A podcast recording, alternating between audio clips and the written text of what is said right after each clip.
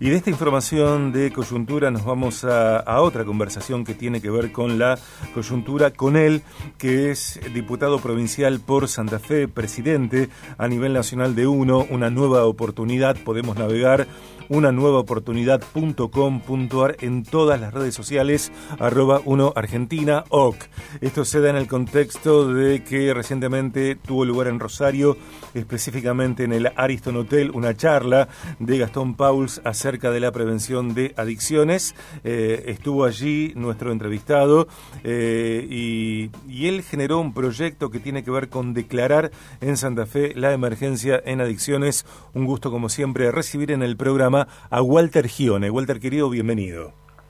Hola Sergio, ¿cómo estás? Buen mediodía para todos.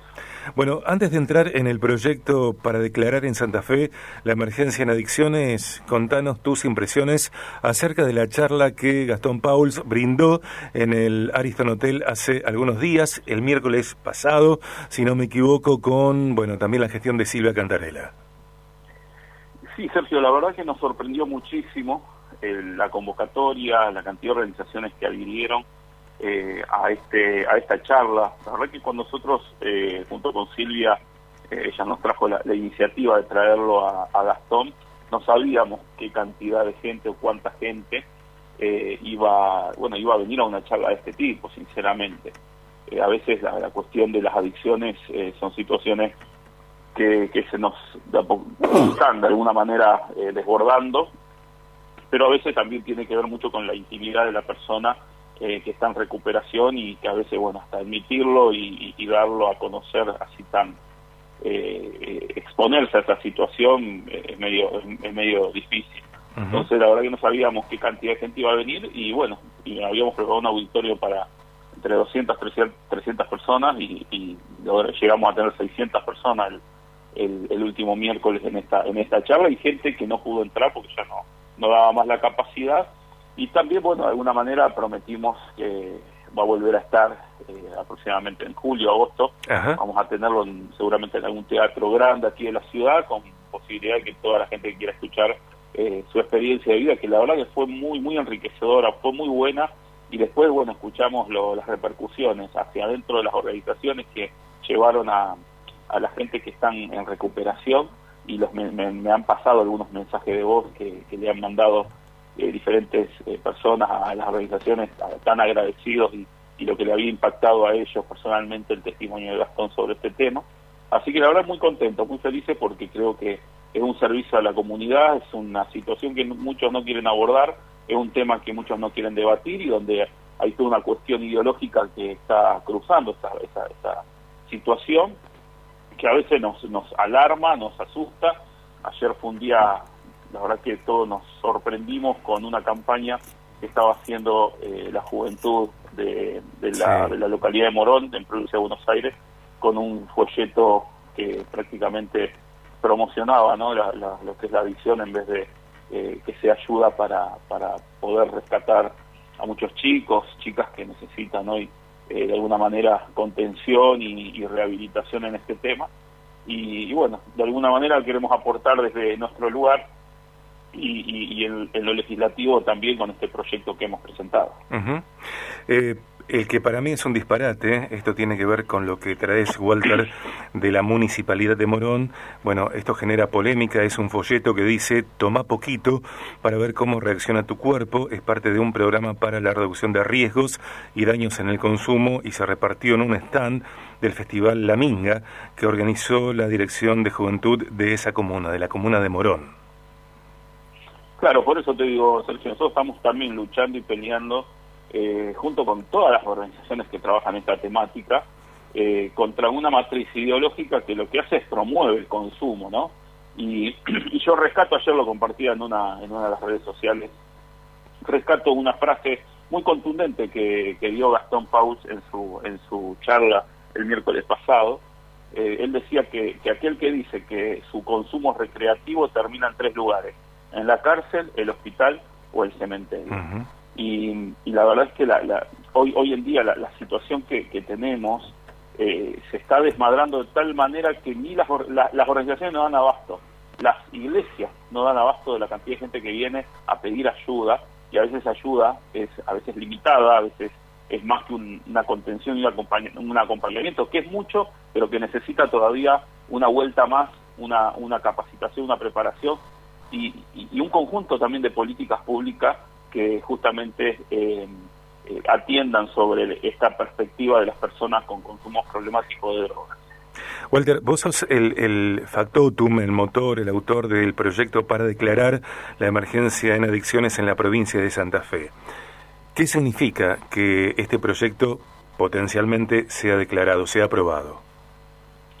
Mira, significa que le estamos dando una herramienta para que la utilice muy rápidamente el Ejecutivo Provincial y que de esta, de esta manera pueda no solamente implementar políticas públicas, que aunque no, eh, al menos, aunque no las tenga hoy en carpeta, puede apoyar con recursos, que se necesitan y muchos, a las organizaciones que están trabajando en, esta cuestión. Nosotros tenemos un vacío legal, lamentablemente, sobre lo que es la rehabilitación, ni hablar prevención, o sea, no, no, no, no hemos visto ningún tipo de campaña de prevención Imagínate que la única campaña de prevención que, estamos discutiendo hoy o que hemos visto es lo que vos comentabas de lo que hizo el municipio de Morón en estos días, que es una locura, que es la, promoción y no justamente la ayuda, la contención y, decirles realmente eh, a, los chicos, a las chicas, a los niños, a los adolescentes, porque es ahí donde nosotros tenemos que trabajar fuertemente. ¿eh? Cuando hablamos de la niñez, estamos que tenemos que ir con un mensaje muy claro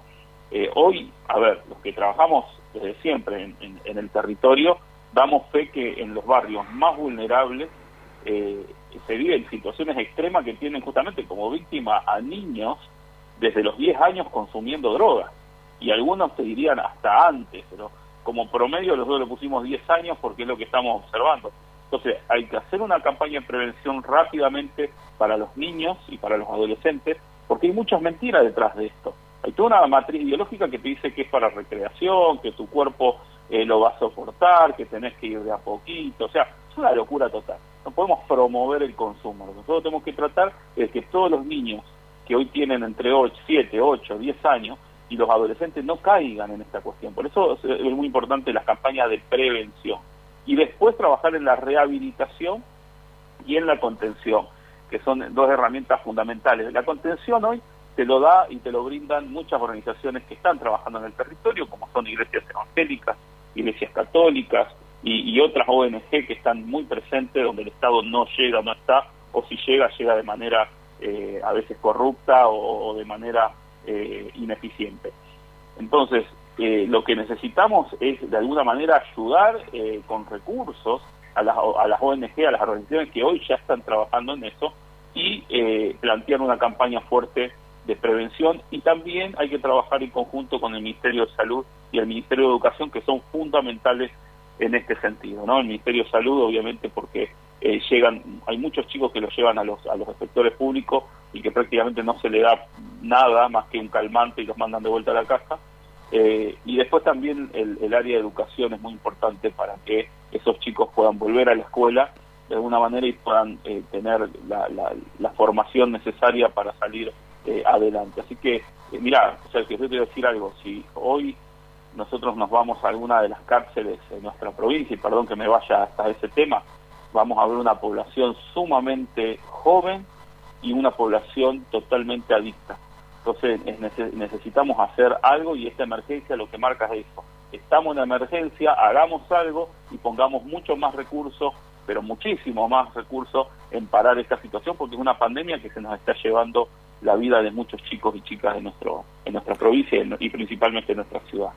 Eh, no me gusta generalizar, yo tengo la sensación de que eh, en Rosario poco a poco estamos naturalizando el nivel de, de adicciones, de consumo, de, de asesinatos en lo que va del año ya hubo 90 asesinatos en Rosario eh, y, me pregunto si tienen sentido las campañas eh, que responden o que buscan responder a esta situación tan crítica de consumo mientras seamos una ciudad y una provincia donde predomina eh, la narcocriminalidad. Bueno, Sergio, pero también nosotros tenemos que esta cuestión analizarla desde dos desde dos perspectivas o, o, de dos puntos de vista diferentes, ¿no? Una, una, una cosa es el combate hacia contra la narcocriminalidad, que tiene obviamente cuestiones que, que, tienen que ver con la seguridad, con, con el Estado presente desde la acción de, la investigación, de la justicia, la policía, pero por otro lado tener la cuestión de los consumidores. Nosotros sabemos que toda esta situación de violencia tiene que ver que hay un gran mercado de consumidores en nuestra ciudad. Eh, a veces los números que a veces se están dando, que a veces eh, pueden o no, en algunos casos tienen mucho sustento científico, eh, en, otros casos no, pero nos marcan todos índices muy altos de, una cantidad de población que hoy está siendo consumidora de tanto de cocaína y de, y de marihuana, es altísimo. Y, nosotros necesitamos trabajar en ambos, atacar de, desde ambos francos. Por eso nosotros decimos algo no muy muy fuerte. Si no hay consumidores, no va a haber violencia. Si no hay consumidores, no va a haber narcotráfico. Si no hay consumidores, lógicamente eso de alguna manera también va a empezar a, bajar. Ahora, si nosotros solamente queremos atacar las bandas narcocriminales y mañana hay una decisión política de ir con todo frente a eso, eh, también, eh, y de un día para el otro no tenés nadie que eh, venda droga en, en, nuestra ciudad, también vas a tener una situación difícil porque el gran, el gran mercado de consumidores va a empezar a, necesitar eso que eh, los hace dependientes de esa sustancia y, también va a generar violencia y va a generar malestar. Entonces hay que trabajarlo desde ambos lugares. Hay que bajar el, nivel de consumo, hay que ayudar a los que no a los que quieren salir. Hay gente que está pidiendo gritos salir y no y no tienen las herramientas para hacerlo. Necesitamos brindarle del Estado ser esté presente y que esté trabajando en conjunto y en complemento con las organizaciones que están haciendo un trabajo enorme y que hoy no pueden tener más cantidad de gente para rehabilitar y para ayudar. Walter, eh, hablemos, charlemos eh, próximamente con eh, alguna, algunas de estas organizaciones que vienen trabajando desde hace tanto tiempo, como decís, eh, no solamente en términos de, de consumo, de prevención de, la, de las adicciones, sino también en algo que me parece imprescindible, que es eh, alimentar el sentido de dignidad de cada mujer y de cada hombre. Totalmente, totalmente, eh, Sergio. Yo la verdad que quiero también felicitar a estas organizaciones porque de alguna manera fueron las que nos ayudaron con toda esta, con toda esta organización, que es la Fundación CREA, que trabaja un trabajo enorme, eh, Camino a Libertad también, son los chicos que hacen un trabajo en zona norte que es impresionante, ni hablar de Madres Territoriales Nacional, es una asociación civil, que la verdad que le ponen, son mujeres que son impresionantes el trabajo que hacen y cómo eh, a veces a pulmón eh, llevan todo adelante a,